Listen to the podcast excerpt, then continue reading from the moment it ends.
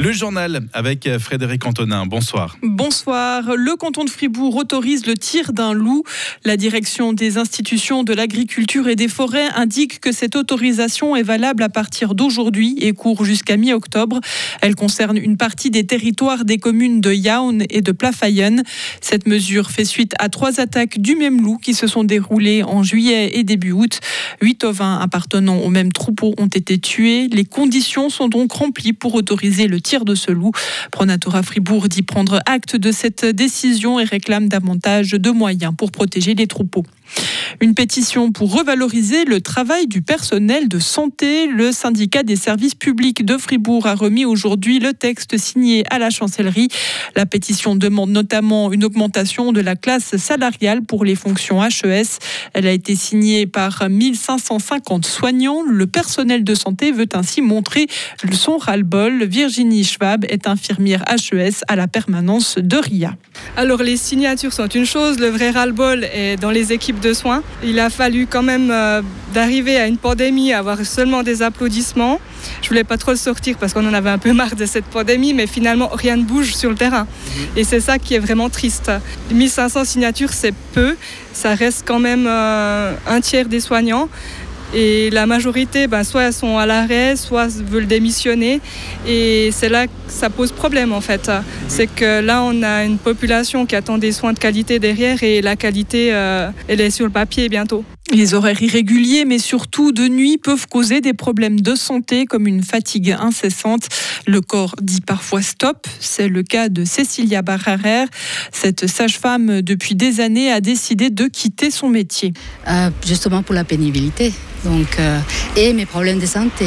Ouais, c'est travail de nuit, euh, l'alternance de jour, euh, jour-nuit, des gardes de 12h30 et le travail en fait où on ne peut pas dire aujourd'hui ça va être calme quoi parce que salle d'accouchement, une maternité, il y a toujours des naissances, jour, nuit. Et il y a des jours où il y a beaucoup, il y a des jours où il y a moins, mais souvent il y a plus. Le vice-chancelier Marc Valoton a réceptionné la pétition qu'il transmettra au Conseil d'État fribourgeois. Celui-ci adressera ensuite une réponse à la pétition du SSP. Fribourg pourrait accueillir des compétitions olympiques si la Suisse venait à organiser des JO d'hiver, la capitale cantonale serait l'hôte de plusieurs matchs de hockey. Une étude menée par Suisse Olympique est en cours afin de déterminer la faisabilité d'un tel projet en 2030, 2034 ou 2038. Les résultats sont attendus pour le mois d'octobre. Ces JO seraient répartis sur tout le territoire suisse, dont à Fribourg. Une perspective qui réjouit Romain Collot, conseiller d'État en charge du sport. C'est évident que pour des compétitions, des manifestations de, cette ampleur, euh, il va de soi que le responsable des sports euh, est enchanté. Maintenant, ce sera à moi de convaincre euh, mes collègues de suivre l'engouement là autour. Toujours est-il que c'est vrai que la manière de faire de Suisse Olympique par rapport à cette candidature serait de réutiliser en fait les sites des championnats du monde, que ce soit en ski, en hockey, justement pour avoir des infrastructures existantes et un comité déjà existant qui a déjà eu l'occasion de, faire ses preuves lors de, de grandes manifestations. Le championnat du monde 2026 de hockey sur glace aura lieu à Fribourg et Zurich. La société Uber Ether, basée à Vadance, s'agrandit, spécialisée notamment dans l'entretien des canalisations et le service de Ben. Elle a racheté Jean-Niki et Fils. Les dix collaborateurs de l'entreprise Charmézane ont repris, sont repris par l'acquéreur. Uber Ether, qui compte actuellement 70 salariés, va ainsi renforcer son domaine de la gestion des déchets. Le directeur de Jean-Niki a décidé de vendre l'entreprise familiale, active depuis trois générations, car l'heure de la retraite a sonné. Vous avez souffert cette année vous n'êtes pas le seul.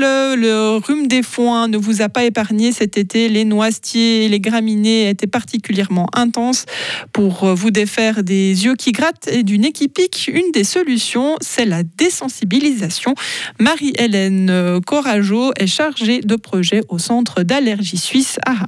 Cette désensibilisation, elle est recommandée quand les traitements médicamenteux standards, si on peut dire ça comme ça, euh, aident pas ou n'aident plus. Et puis que la qualité de vie est, est impactée par, par l'allergie. À ce moment-là, ça fait sens justement de mettre en place ces démarches. C'est-à-dire que c'est pas euh, non plus dès qu'on a un peu de rhume des foins qu'il faut se tourner euh, vers ce type de traitement. Alors, c'est pas la première mesure qui est mise en place euh, de manière générale. Il y a d'autres euh, types de médications ou de mesures qu'on peut mettre en place pour traiter les symptômes d'une allergie. Ce que nous, on recommande, c'est toujours de discuter de manière individuelle avec un médecin traitant, une médecin traitante ou un spécialiste, une spécialiste euh, pour définir ce qui est adapté selon euh, vraiment la personne, les symptômes qu'elle présente, euh, le ressenti aussi. Si vous optez pour une désensibilisation, il faut le faire déjà maintenant pour le printemps prochain. Cette thérapie prend plusieurs semaines.